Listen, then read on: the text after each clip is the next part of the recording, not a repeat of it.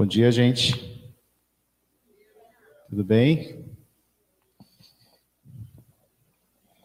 Enquanto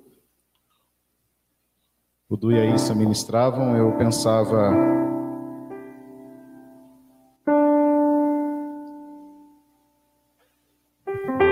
é, sobre diante de quem nós estamos.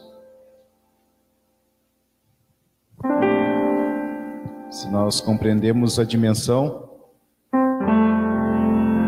que é este lugar chamado a pessoa de Cristo. Enquanto nós entendemos e compreendemos o que significa estar assentados com Ele nas regiões celestiais. Um lugar de intensa movimentação, mas ao mesmo tempo de quietude. Onde eles cantam, onde eles se rendem, onde os 24 anciãos depositam suas coroas, onde miríades e miríades de anjos declaram santo, santo, santo, onde homens de todas as tribos, de todas as etnias, de todas as raças, estão declarando que a salvação vem do Cordeiro. Mas ao mesmo tempo é um lugar de quietude porque eles não estão fazendo isso pela agitação da sua alma, mas por um coração totalmente rendido. E é deste lugar que há uma profunda interação entre Deus e o seu povo, e entre o povo e Deus. Porque lá ele se apresenta como Deus do seu povo, e o seu povo afirma que ele é Deus. E por isso o tema que nós vamos falar hoje ele é de suma importância. Nós vamos falar um pouquinho sobre a graça de Deus e a cultura mobilizadora do reino de Deus. E, e a minha oração nesta manhã é para que, mediante isso, mediante essas verdades que nós vamos estar compartilhando, os nossos olhos possam ser abertos para essa realidade da qual nós falamos no começo e da qual nós cantamos para que, a partir disso, possamos entender o que Deus está mobilizando, para que possamos responder a essa mobilização. Nós estamos numa missão que tem um DNA mobilizador. Falamos sobre isso nos últimos encontros. Falamos sobre um homem chamado Elias que ajuntou o povo, mobilizou o povo e falou: Nós precisamos reconstruir o lugar do culto. Nós falamos no domingo passado sobre o reconstruir a casa onde o culto é apresentado, onde o culto emana a Deus, que é uma casa de sacerdotes. Que são aqueles que se apresentam diante de Deus. E hoje eu quero falar um pouquinho sobre a importância da graça em todo esse contexto que nós trabalhamos nos últimos domingos. É, a graça ela é um tema muito relevante para a igreja. Ao mesmo tempo, é um, é um tema um tanto quanto controverso. Porque hoje nós temos aí é, boa parte da comunidade cristã flertando com a hipergraça, e nós vamos falar um pouquinho sobre isso hoje. Mas a graça, ela não existe é, a partir do Novo Testamento. Ela não surge quando Cristo nasce, quando Cristo vai à cruz do Calvário, quando Cristo morre. A graça não surge para anular tudo aquilo que Deus escreveu por meio de Moisés, dos profetas e dos salmistas, dos sábios do Antigo Testamento. Mas a graça, ela sempre existiu. Ela sempre esteve presente. Que o cordeiro foi morto quando? Antes da fundação do mundo. Portanto, antes de Deus criar qualquer coisa, a graça já existia, porque a graça tem a ver com a pessoa de Deus, não apenas com as coisas que Deus faz, mas com quem Deus é. Por isso, a graça, ela é um dom de Deus. Ela emana de Deus. E quando nós vamos estudar essa palavra graça, a primeira vez que ela surge é em Gênesis capítulo 6, versículo 8. Vamos abrir lá? É o primeiro momento nas Escrituras em que surge essa palavra graça, que significa é, favor, aceitação, que significa mostrar favor a alguém, ser piedoso para com alguém, tornar-se favorável a alguém, ser misericordioso para com. E o texto de Gênesis capítulo 6, versículo 8 vai dizer assim que Noé, porém, achou graça aos olhos do Senhor. Esse é o primeiro momento então que surge essa palavra num contexto de extrema perversidade do coração do homem. A Bíblia fala, né, nesse contexto ali de Gênesis, que todas as inclinações do coração do homem eram más.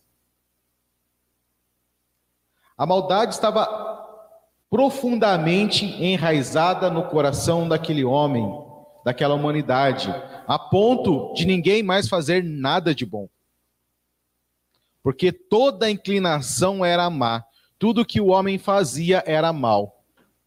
Nesse contexto, Deus encontra um homem. E nesse contexto, Deus se torna favorável a este homem. E o Marcelo Miranda vai dizer assim que é, essa expressão achou graça significa uma porção de uma dívida que é perdoada. Neste momento, Noé teve a sua dívida, uma porção da sua dívida perdoada. Não porque ele era justo, não porque ele era bom, mas porque a graça de Deus é boa. Porque Deus é bom. E porque Deus encontrou no coração de Noé um coração que era capaz de responder à graça que estava sendo oferecida a ele. Então, este homem Noé, em meio a uma geração totalmente adúltera, ele compreendeu que Deus estava fazendo, o que Deus estava propondo. E a partir deste homem que correspondeu a essa graça divina, a atuação dessa graça divina, essa graça se estendeu à criação e a toda a humanidade. Vejam que nós começamos a perceber alguns elementos aqui do que a graça ela mobiliza. Porque ela nos mobiliza para voltarmos para Deus. E a partir de Deus somos mobilizados para estendermos essa graça a tudo aquilo que está à nossa volta. E o texto continua é, afirmando que por causa da maldade desse do homem, Deus estava limitando a vida do homem a 120 anos. Deus estava paralisando, interrompendo, limitando. Mas a Bíblia fala que Noé tinha 500 anos quando Deus falou com ele: Noé, constrói uma arca, pois eu estou enviando chuva sobre a terra. E durante todos os anos subsequentes, em que Noé foi mobilizado por essa graça que o alcançou, que se estendeu à sua casa, que promoveu salvação na sua casa, o Novo Testamento vai dizer que Noé se tornou um arauto de justiça todos aqueles que em algum momento compreendem a ação da graça de Deus em sua vida, que começam a corresponder a essa ação graciosa de Deus, se tornam um arauto de justiça. Porque eles estão sendo mobilizados por uma graça que os encontrou. É, um teólogo chamado Zacarias Severa, ele vai dizer assim que a graça divina é a fonte de onde se origina a salvação. É a fonte de onde emana a salvação. Noé foi salvo com sua família na arca. E essa expressão arca significa aliança. Noé entrou numa aliança que o salvou, porque ele foi encontrado pela graça de Deus, que é desde sempre. Não foi a construção da arca que salvou Noé e sua família, mas foi a graça de Deus que proporcionou a Noé o caminho da construção da arca que representava a aliança que Deus estava estendendo para toda a humanidade. Vamos ver o que, que Paulo nos fala em Romanos capítulo 3, versículo 23 ao versículo 26. O texto fala assim: Porque todos pecaram e destituídos estão da glória de Deus, sendo justificados gratuitamente pela graça, pela redenção que há em Cristo o qual propôs para propiciação pela fé no seu sangue, para demonstrar a sua justiça pela remissão dos pecados dantes cometidos sob a paciência de Deus, para demonstração da sua justiça neste tempo presente, para que ele seja justo e justificador daquele que tem fé em Cristo.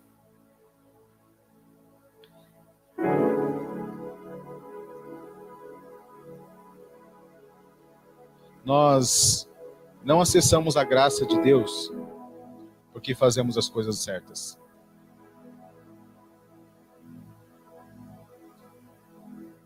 A graça de Deus não nos alcança porque somos os melhores, somos os mais espirituais, porque somos os mais corretos. A graça de Deus nos alcança porque nós somos pecadores. A graça de Deus nos alcançou porque nós estávamos destituídos da glória de Deus. Não éramos mais portadores da glória de Deus, da imagem e semelhança do Filho perfeito. Estávamos vazios. E toda carroça vazia faz muito barulho. E todo homem sem Deus, a vida dele é de muito barulho, é de muita agitação,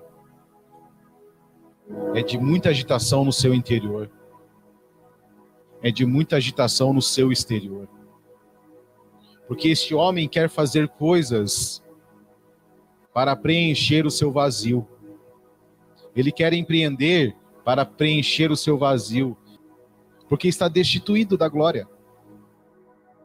E quanto mais este homem ele vai é, por estes caminhos, mais vazio ele se sente. E quanto mais vazio ele se sente, mais frustrado ele permanece. Mas é este tipo de homem que a graça vai encontrar. Porque esse tipo de homem fala a respeito de quem éramos, onde estávamos, como pensávamos, o que almejávamos porque o amor do mundo estava enraizado em nosso interior, em nosso coração. Nos movíamos pelo que víamos, trabalhávamos pelo que desejávamos e queríamos manifestar aos outros quem não éramos, mas que achávamos ser. E essa graça então, ela é ela é derramada sobre todos. Mas olha só o que Dietrich Bonhoeffer vai falar no seu livro Discipulado. Ele vai falar que a graça barata ou a graça da hipergraça, né? Se Dietrich Bonhoeffer fosse ver nossos dias hoje, ele não ia falar graça barata, ele ia falar hipergraça. Fala sobre a justificação dos pecados e não do pecador. A graça sem o discipulado, a graça sem a cruz, a graça sem Cristo, vivo, morto e encarnado.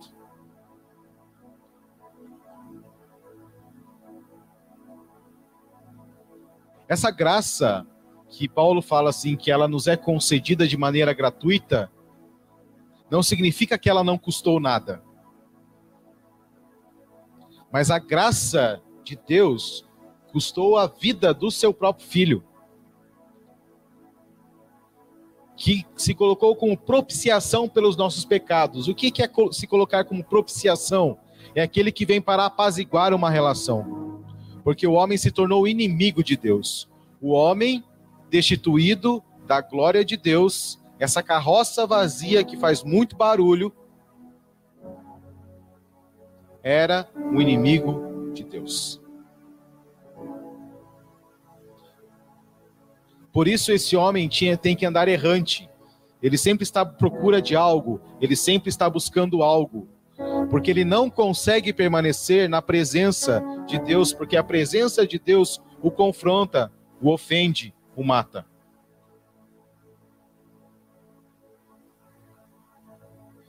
E essa graça gratuita que custou tudo para Deus, ela ela vem para para que de maneira gratuita, da nossa parte, nós possamos nos tornar participantes da natureza do seu filho.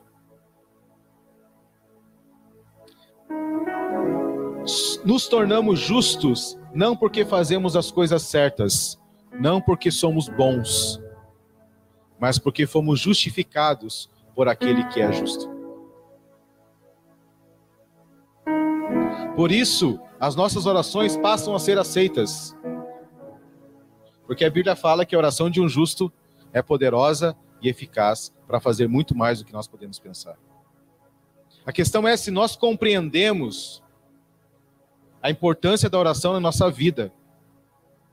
Por isso que talvez a nossa vida seja monótona, não acontece nada. Porque não compreendemos que por causa de Cristo, a nossa oração é aceita em nome dele. Porque antes de nós orarmos, ele já está apresentando ao Pai as orações que nós vamos fazer.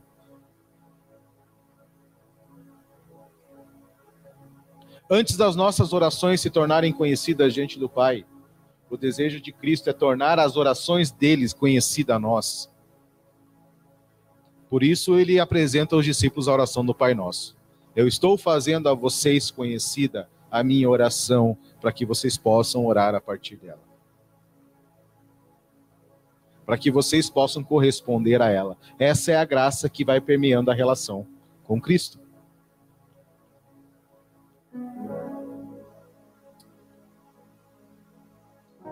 Através da graça, então, Cristo nos substitui na cruz. Ele não ele não nos representa na cruz. Ah, eu tô lá em nome do Gabriel. Ah, eu tô lá em nome da da Zélia. Ah, eu tô lá em nome da Manu. Não. Ele está no lugar. Ele assume o lugar que por causa do pecado era nosso de direito. Não somos condenados por rejeitar a Cristo porque já estamos condenados sem Cristo. E a graça vem para nos resgatar. Só que essa graça não se resume apenas ao aspecto salvífico, apenas ao aspecto da salvação. Vamos ler lá o que diz é, Efésios, capítulo 2,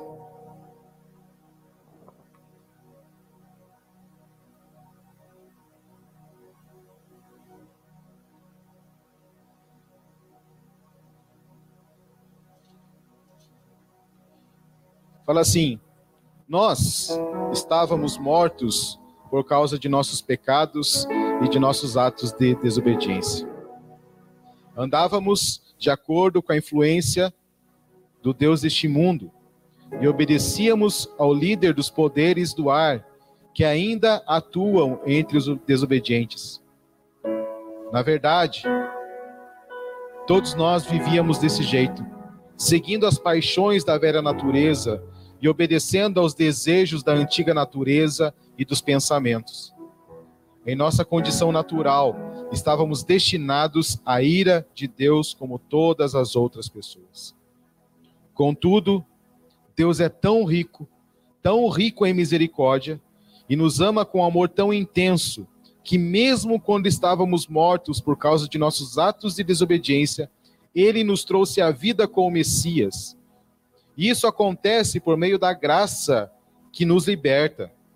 Isto é, Deus nos ressuscitou com o Messias.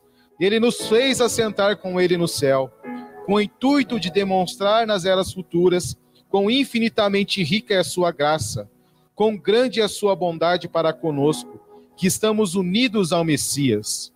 Porque vocês foram libertados pela graça, por meio da confiança, e mesmo esta não é sua realização, mas é um presente de Deus. Vocês não foram libertos por suas boas ações, portanto, vocês não podem se vangloriar, porque somos feitos por Deus, criados em união com Messias para a vida de boas ações, já preparadas por Deus para serem realizadas por nós. A graça de Deus não se resume apenas a estarmos sermos salvos. Não se resume apenas a sermos justificados. Mas é por causa da graça de Deus que nós permanecemos no lugar chamado a presença de Deus. Por quê? Porque por causa da graça de Deus nós estamos unidos com o Messias por estarmos unidos com o Messias, por causa da graça de Deus, nós estamos assentados com Ele nas regiões celestiais. Por causa da graça de Deus, por estarmos assentados neste lugar,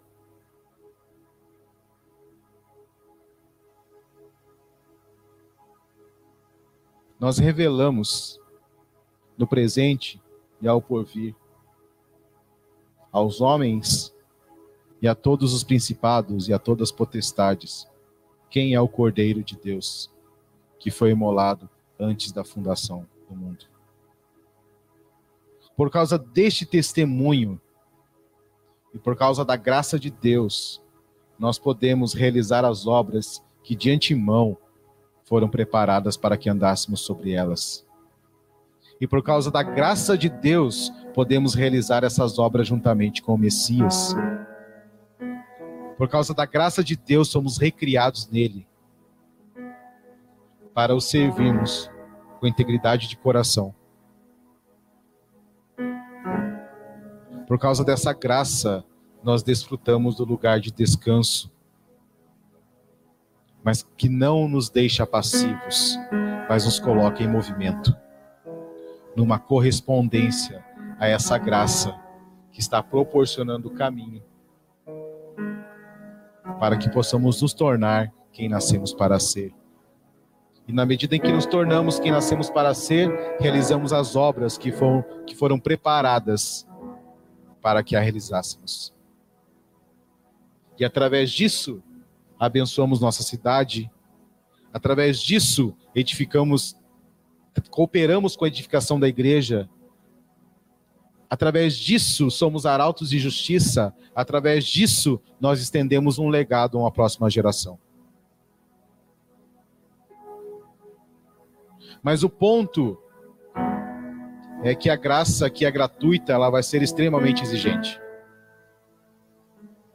Porque Filipenses vai dizer assim que Cristo se esvaziou completamente e não usurpou ser, como Deus. Mas antes, cada vez foi se humilhando mais e mais, tornando-se obediente mais e mais. Porque a graça, ela não vai anular a lei. Enquanto a hipergraça afirma que o homem é o centro do desejo de Deus, da ação de Deus, Enquanto a hipergraça vai falar que Cristo veio para abolir a lei, Cristo vai dizer que ele veio para cumprir a lei. Anul abolir significa anular completamente. Cumprir significa realizar ela em toda a sua extensão. Abolir significa a partir de agora ela não vale mais nada. Cumprir significa eu estou estabelecendo agora um novo tempo porque eu cumpri. E esse cumprimento, ele não vai anular as leis civis e as leis morais, mas ele vai revogar as leis cerimoniais. Porque Hebreus vai nos dizer que agora há um novo há uma nova ordem sacerdotal sobre a terra. Não mais a ordem de Araão, que tinha que observar todos aqueles ritos, todas aquelas ações metódicas de como se apresentar diante de Deus, de como o sacerdote tinha que se preparar, da roupa que o sacerdote tinha que vestir. Desculpe, tinha que vestir. Porque Cristo cumpriu tudo isso, porque tudo aquilo tinha a ver com a pessoa de Cristo era um apontamento da obra perfeita de Cristo. Richard Foster vai dizer assim que somente Deus consegue trabalhar pelo lado de dentro. Nós não podemos alcançar e nem merecer a justiça do reino de Deus, porque ela é uma graça concedida. Bonhoeffer vai dizer ainda assim que a graça de Deus não é uma garantia de segurança aos homens em sua vida sem Deus. A graça não é um passaporte para você viver do jeito que você quiser. A graça não é um passaporte para você ter uma vida de libertina que você sempre quis ter com Cristo, sem Cristo. A graça não vem para apaziguar a sua consciência. A graça é exigente. E por que a graça é exigente? Porque Cristo, o mesmo Cristo que falou, eu vim para cumprir toda a lei, ele fala assim: a justiça de vocês deve o quê? Exceder a justiça dos escribas e fariseus, de todos aqueles que eram exímios observadores da lei. E nós vamos perceber que no Sermão do Monte, ele é muito mais comprometedor e muito mais exigente do que as palavras que foram pronunciadas por Moisés no deserto.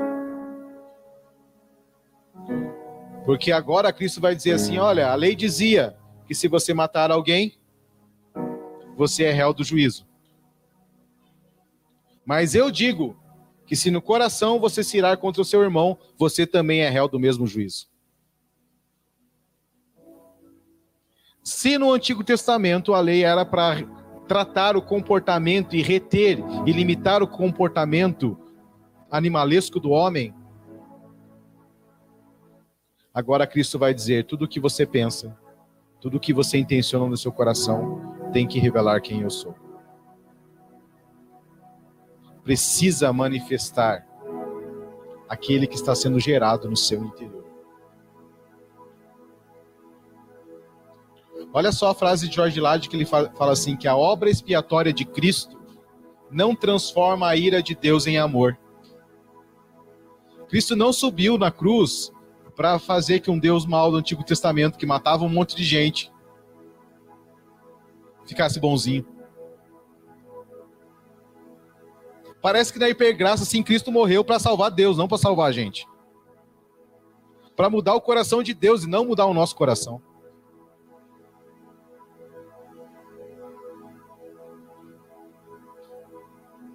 Mas ele fala assim que o amor de Deus é a própria fonte de reconciliação.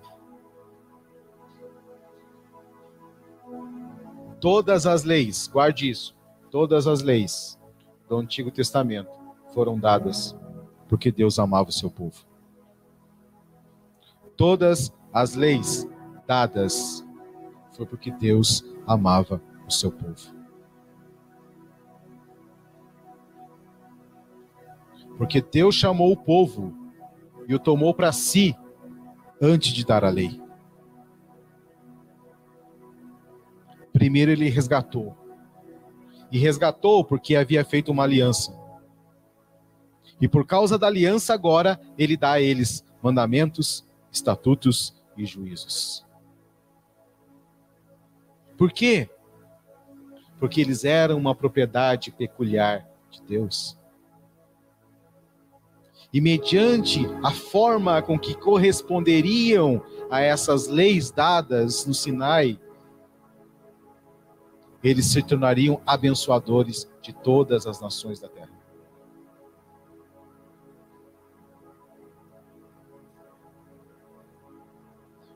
Existe uma autora chamada Mary McDonald, acho que é isso. que ela fala assim que pecados, a palavra pecados, não é o plural de pecado. Ela fala que pecado é o que Deus vê. Pecados são os que os homens veem. Enquanto pecado fala de um estado, de um homem que destronou Deus do seu coração, os pecados são a manifestação desta ausência do governo de Deus no seu coração.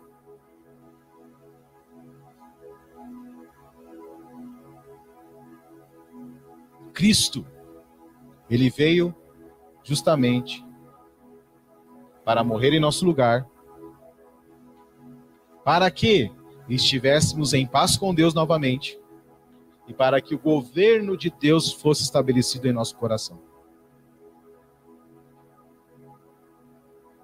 Porque quando Deus não está no trono do coração, tudo que o homem faz de bom é um fruto da árvore do conhecimento do bem e do mal.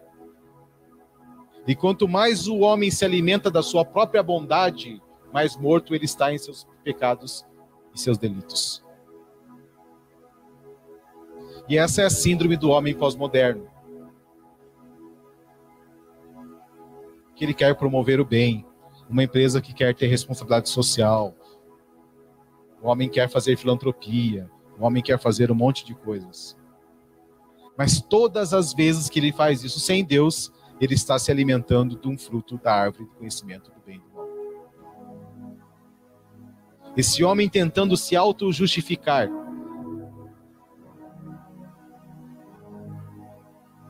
Por isso, Paulo vai dizer que a salvação não vem por meio da lei. A salvação acontece por meio da graça. Mas Paulo vai dizer que este homem, antes de Cristo, ele era incapaz de cumprir a lei. Imagina assim, Deus dá a lei para um povo que Deus sabia que esse povo não iria cumpri-la.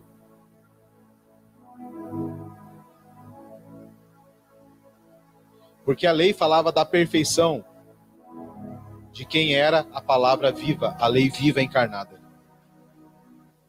E somente este que era a palavra viva teria condições de cumprir toda a lei.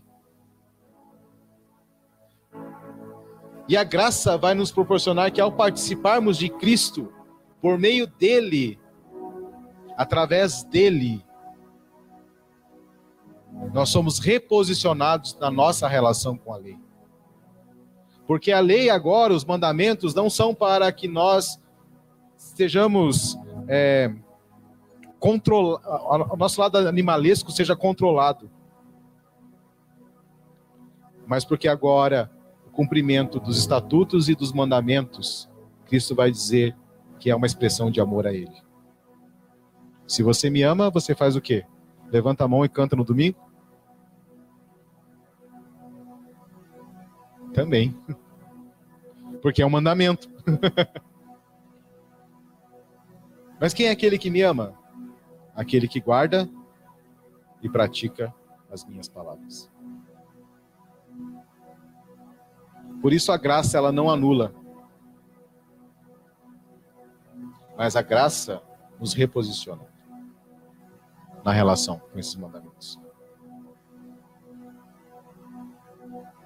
Olha só que Martin Lloyd, Lloyd Jones fala assim que nós não estamos mais debaixo da lei, mas nem por isso somos dispensados da observância de seus princípios.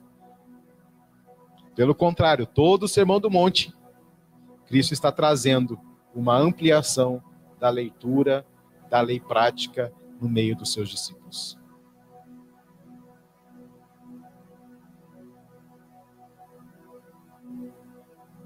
Vamos ver o que fala Gálatas capítulo 6, do versículo 7 ao versículo 8.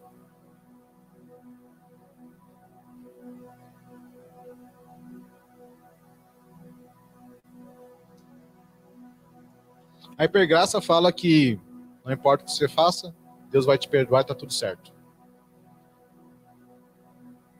Mas Gálatas vai dizer assim: não errem. Deus não se deixa escarnecer. Porque tudo que o homem semear, isso também ele vai ceifar. Porque o que semeia na sua carne, da carne ceifará a corrupção, mas o que semeia no espírito, do espírito ceifará a vida eterna. A graça não nos torna um robô.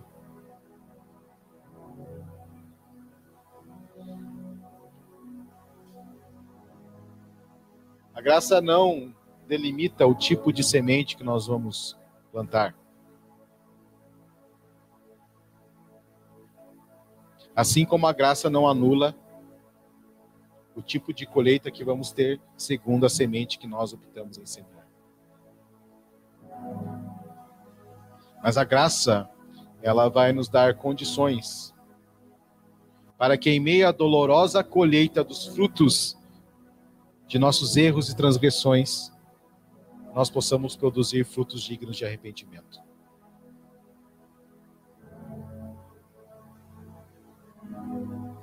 Que em meio aos nossos erros, em meio às nossas transgressões, nós tenhamos um caminho de transformar esses frutos dolorosos de nossos pecados em uma colheita futura de frutos dignos do arrependimento.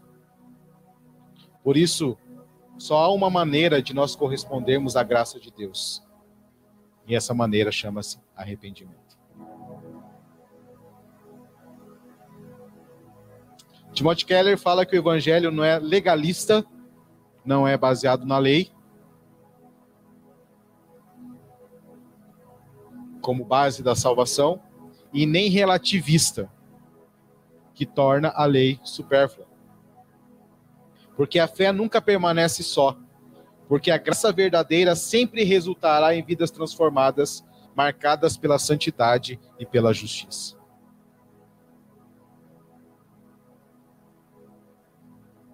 Ou seja, não há como dizer que nós respondemos à graça de Deus se ainda estamos vivendo segundo a velha natureza.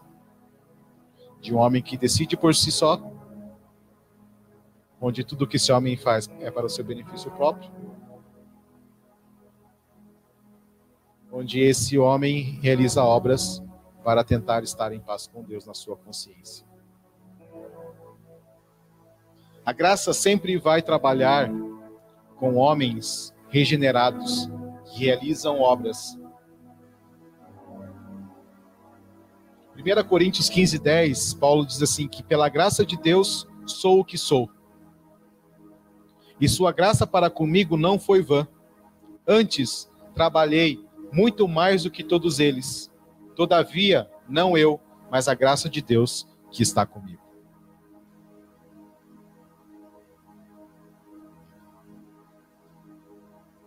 Olha a profundidade da consciência que Paulo tinha a respeito da graça de Deus.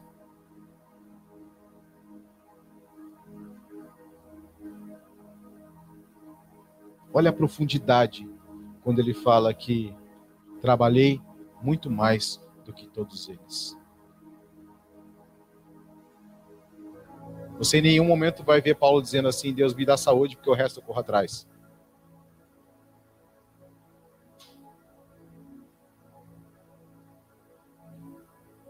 Porque Paulo compreendia que tudo era proveniente da dádiva de Deus.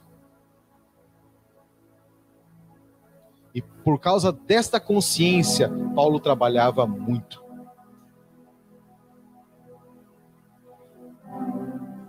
Quanto estamos trabalhando? Por que estamos trabalhando? Revela muito da compreensão que temos a respeito da graça de Deus. Como vivemos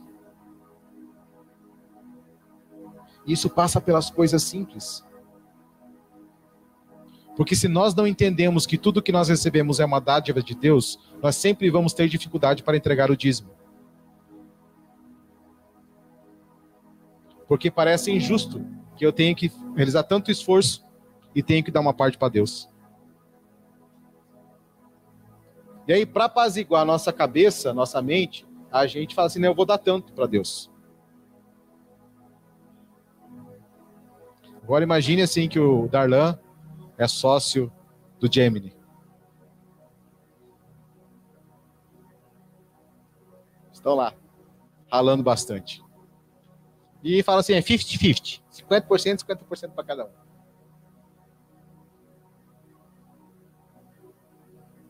Só que na hora do Darlan enviar a parte que compete ao Gemini, em vez de ele mandar 50%, ele manda 40%. Do que, que você chamaria o Darlan Gemini? Ladrão. Lembra de Malaquias? Que Deus pergunta para os hebreus: Por que vocês perguntam onde estamos roubando você?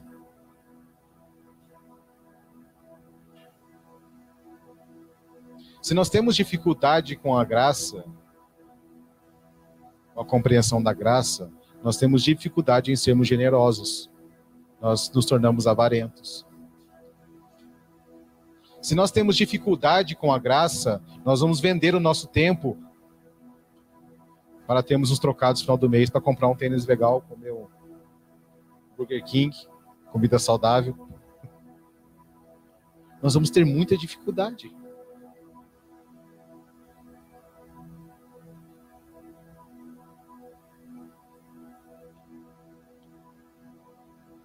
Bonhoeffer vai dizer que o pão não é mérito nosso, mas é bondade de Deus, uma expressão da sua graça.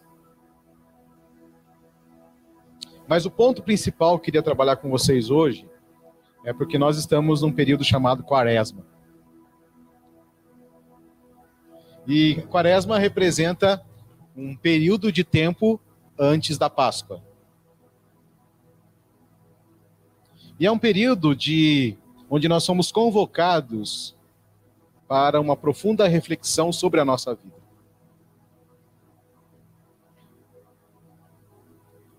E vamos ler o que diz o texto de Mateus, capítulo 3, versículo 2.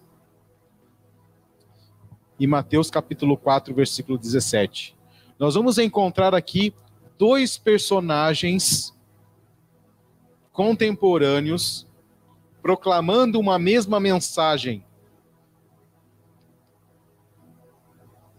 porque a contagem para o advento da Páscoa, da morte de Cristo, já estava em andamento. E tanto João Batista, você vai ver no capítulo 3, versículo 2, quanto Jesus no capítulo 4, versículo 17, eles vão proclamar a mesma mensagem. Arrependam-se, porque é chegado o reino dos céus. Arrependam-se, porque uma mobilização está acontecendo.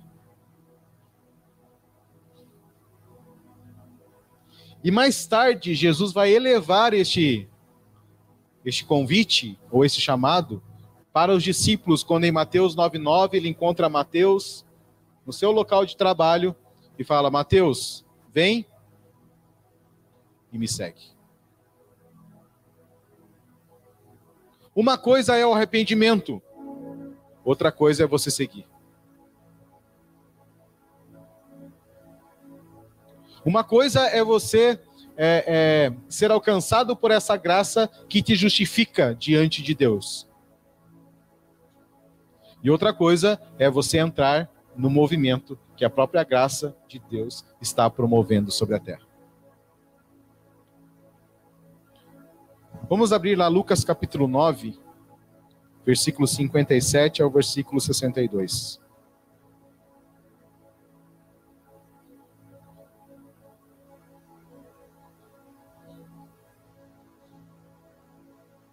Enquanto o primeiro chamado, arrependam-se, porque é chegado ao reino dos céus, é direcionado à multidão.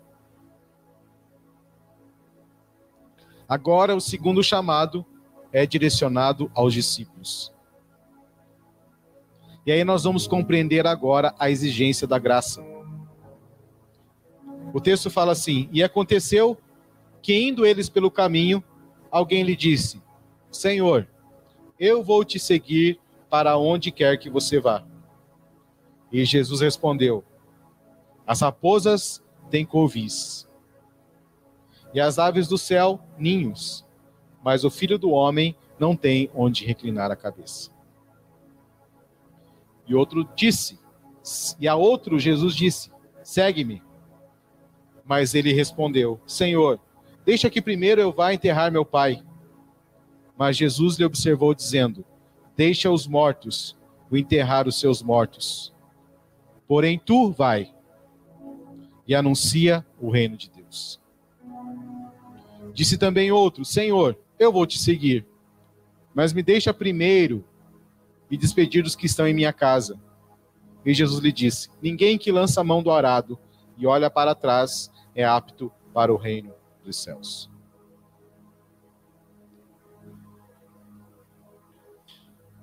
A graça é gratuita. Mas a correspondência do arrependimento que nos leva a entrarmos na realidade do reino de Deus vai nos levar para um caminho de exigência chamado discipulado, e discipulado significa segui-lo. Nem todo aquele que tem um discipulador segue a Cristo. Nem todo aquele que está discipulando alguém segue a Cristo.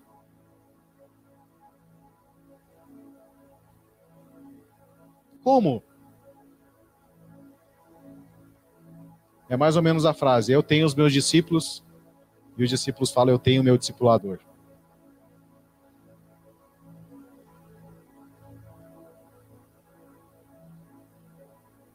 Porque o seguir a Cristo significa ter Ele como referencial. Significa ser conduzido por Ele, ir para onde Ele está indo. Está indo. Ser levado aos lugares chamado Vale da Sombra e da Morte, onde ele vai matar toda a estrutura da velha natureza que ainda tenta influenciar nosso pensamento, nosso coração.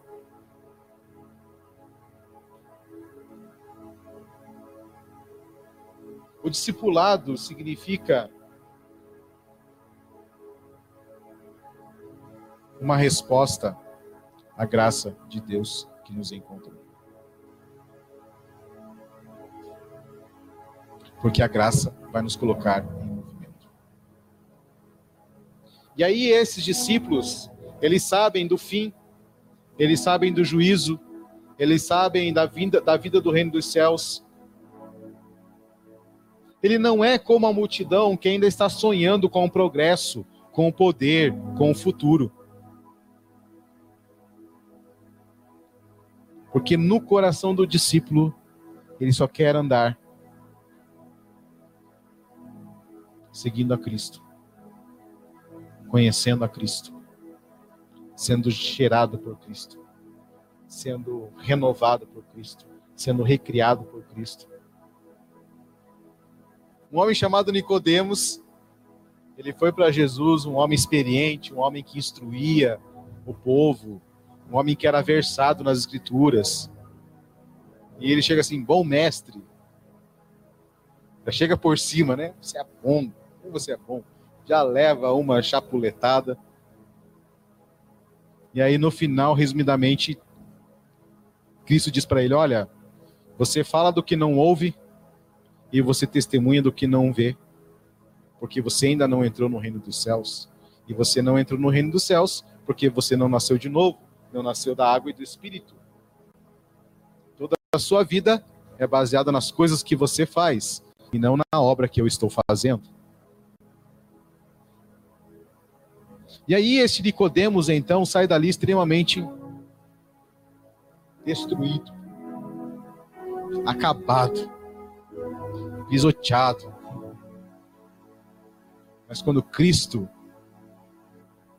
morre na cruz, juntamente com José de Arimateia, está ele lá.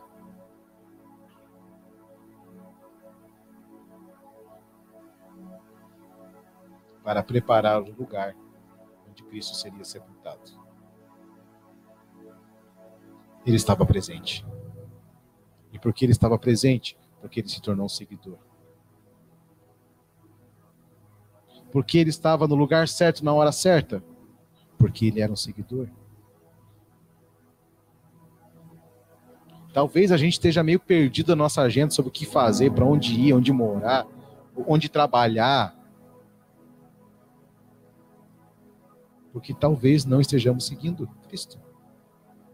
Porque se nós estivermos seguindo Cristo, nós sempre estaremos no lugar certo, na hora certa. Por quê? Porque ele sempre está no lugar certo na hora certa.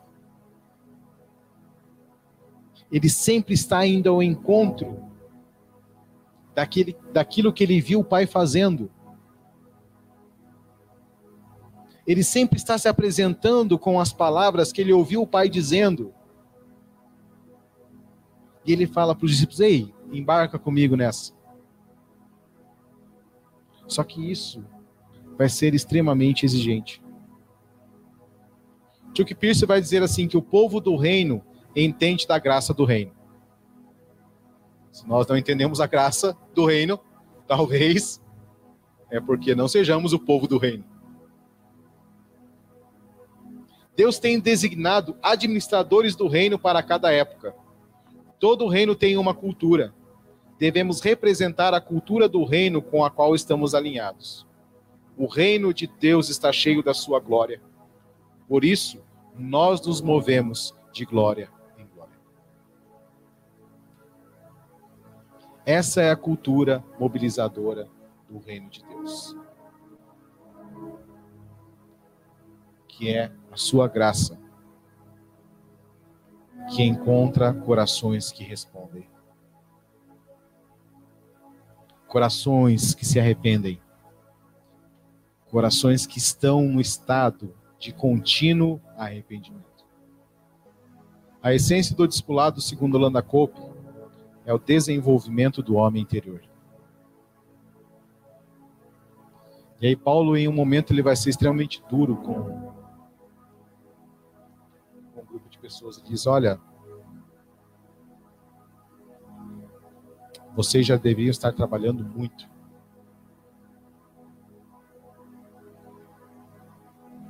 Em outras palavras, assim, estou extremamente irado em ter que falar para você das coisas elementares porque o homem interior de vocês não foi desenvolvido. Porque foram apenas ouvintes e não praticantes de tudo aquilo que foi colocado. Não responderam à graça. E todas as vezes que nós não correspondemos à graça, nós tornamos ela vã.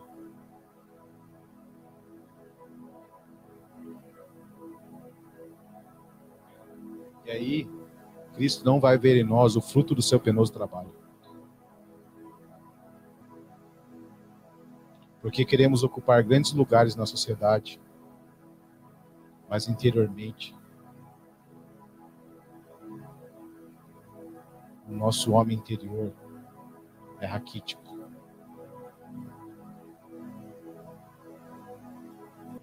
O Hofer vai falar que através do discipulado, nós aprendemos a nos relacionar corretamente com Cristo.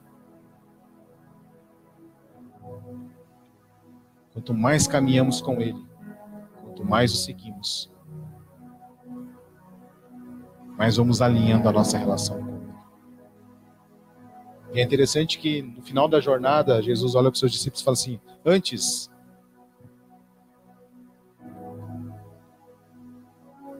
vocês eram meus servos. Agora, eu chamo vocês de amigos.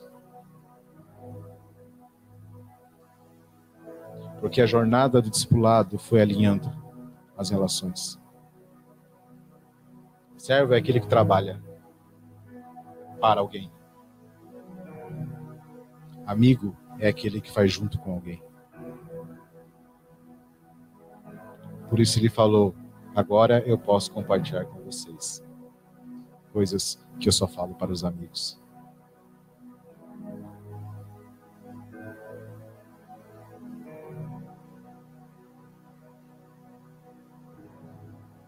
Que Deus nos livre da síndrome da igreja brasileira que tornou o processo do discipulado como um processo de controle autoritário.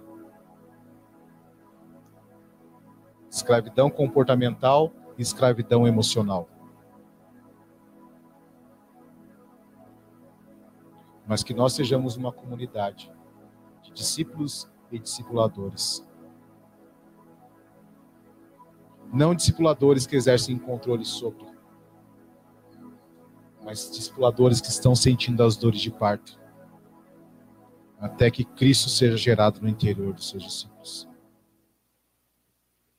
Até que chegue o momento em que os discípulos podem ouvir, vão, prega o evangelho, batizem. Até que eles sejam enviados. Não para outros lugares, necessariamente, mas que eles estejam tão imersos na realidade do Espírito que eles estão em contínua missão por onde andam. Porque as pessoas não estão sendo salvas pelo quanto ele está empreendendo, mas pelo tipo de evangelho que ele está pregando.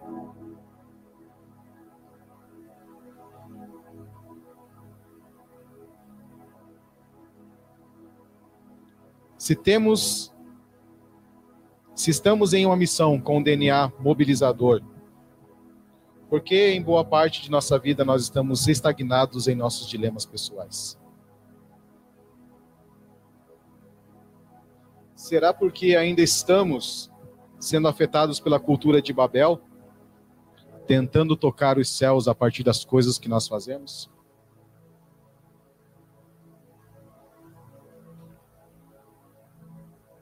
Será que realmente estamos respondendo à mobilização da graça de Deus que nos coloca no processo formativo do discipulado? Será que estamos acompanhando Cristo apenas à distância? Bem distante, bem distante. Com medo de sermos confrontados, com medo de sermos expostos, com medo que Ele toque em coisas de nossa vida que são extremamente importantes. Será que porventura não estamos como os discípulos no caminho de Emaús, procurando outras rotas alternativas por causa das nossas frustrações pessoais? Será que estamos entre os discípulos que foram ao túmulo, procurando no passado aquilo que não está mais lá? Será que estamos tão temerosos por nossa vida como os discípulos que se esconderam? Procurando um lugar seguro onde estejamos protegidos? Será que não somos os Nicodemos de nosso tempo?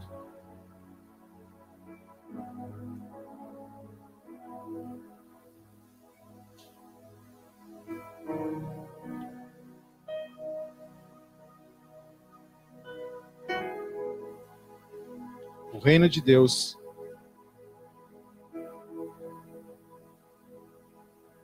que está em movimento, sempre está mobilizando arrependimento.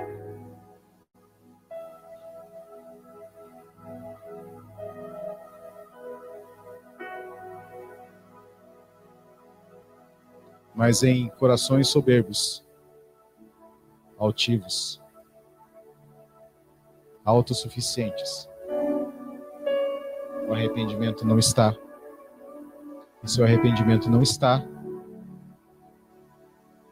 por onde ele andar, coisas legais vão acontecer. Menos pessoas se arrependendo.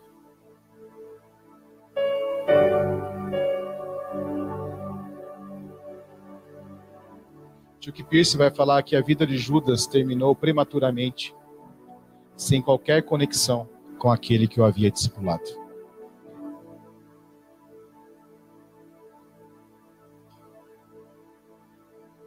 Um homem que caminhou ao lado de Cristo durante toda a sua jornada, mas não vivenciou a experiência transformadora do discipulado.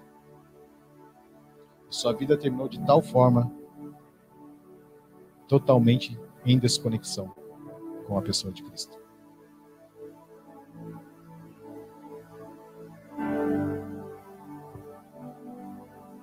Por isso estamos em quaresma uma estação de revisão da nossa vida. de nossa jornada de fé, de nossa relação com Cristo, de nossa relação com os nossos irmãos e da nossa relação com a nossa comunidade de fé. Se nós não estamos respondendo a esta jornada mobilizadora, devemos nos lembrar das palavras de Cristo à igreja de Éfeso. Lembra-te, pois, de onde caíste, e arrepende-te, e pratica as primeiras obras. Quando não, brevemente ativirei e tirarei do seu lugar o teu castiçal, se você não se arrepender.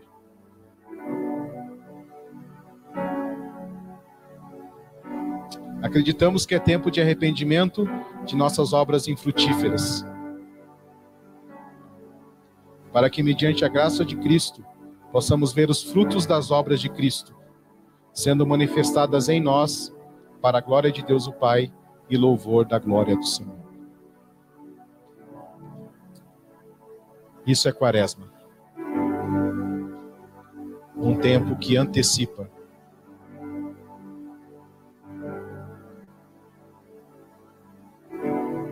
a lembrança ou memorial da obra vicária de Cristo. Aquele que se fez maldição por nós, para que pudéssemos viver não mais a nossa vida,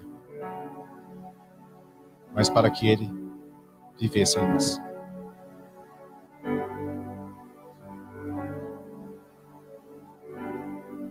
restaurar o lugar do culto, restabelecer o trabalho de uma casa sacerdotal numa cidade. Tudo isso só será efetivo se em nós houver um profundo arrependimento.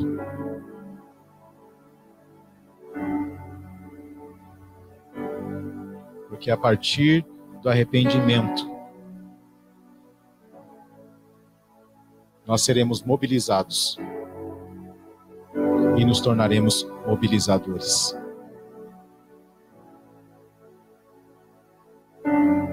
Mobilizado é aquele que responde ao chamado: vem.